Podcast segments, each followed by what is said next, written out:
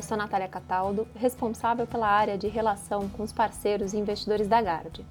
Nesse podcast, vou passar um breve resumo da nossa visão de cenário econômico e as principais contribuições das estratégias ao longo do mês para cada um de nossos fundos. Fique agora com o próximo episódio. No cenário internacional, a confirmação de Joe Biden como vencedor das eleições americanas e as notícias positivas acerca do desenvolvimento das vacinas de diversas farmacêuticas catalisaram um ambiente favorável ao risco, com boa performance de bolsas e moedas contra o dólar em novembro.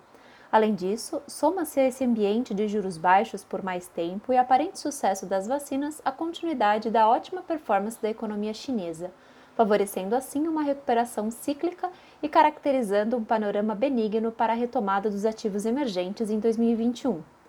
No cenário doméstico, apesar de terminadas eleições municipais, o governo segue sem definir as medidas necessárias para que se abra espaço no orçamento de 2021 para uma ampliação do Bolsa Família.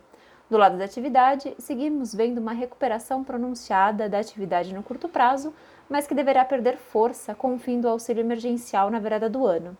À luz de uma retomada gradual em 2021, poderemos ver, após o início do ano legislativo, uma retomada da discussão sobre o teto de gastos e a necessidade de ampliação dos programas sociais.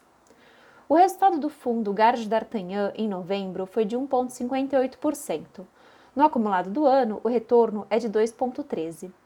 Nesse mês, praticamente todas as estratégias contribuíram positivamente, com exceção da estratégia de cupom cambial.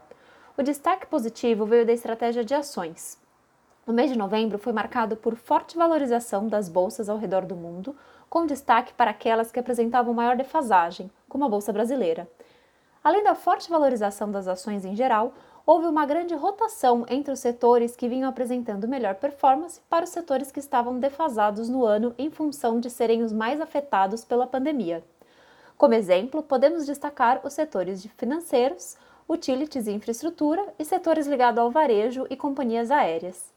Esse maior apetite a risco deveu-se principalmente pelo fim da incerteza com as eleições americanas e com a proximidade da aprovação das primeiras vacinas contra o Covid-19. Menos incerteza, recuperação econômica, ampla liquidez e fiscal estimulativo nos leva a manter posições compradas nas bolsas local e internacional. A segunda maior contribuição positiva veio da estratégia de moedas.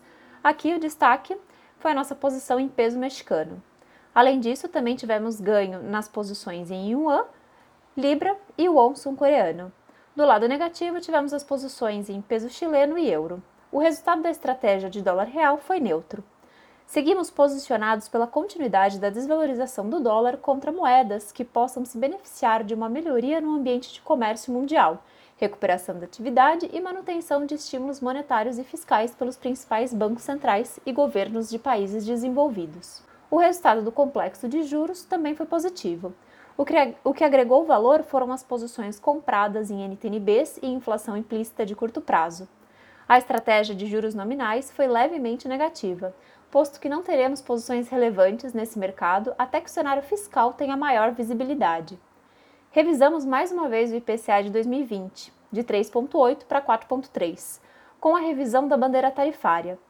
No entanto, essa revisão de bandeira para esse ano deverá resultar em queda das projeções de inflação para 2021, de 3,5 para 3,1, ainda confortável em relação à meta. Nesse sentido, seguimos acreditando que o Banco Central irá manter a taxa de juros no nível atual de 2% por todo o ano de 2021. O resultado da estratégia de juros globais foi praticamente neutro. Não fizemos alterações nas nossas posições. Seguimos tomados em juros americanos, chilenos e colombianos e aplicado em juros no México. Do lado negativo, tivemos a estratégia de cupom cambial, cuja curva desinclinou com alta forte da parte curta em relação ao setor médio e longo. A nossa posição de inclinação de 1 e 3 anos segue mantida.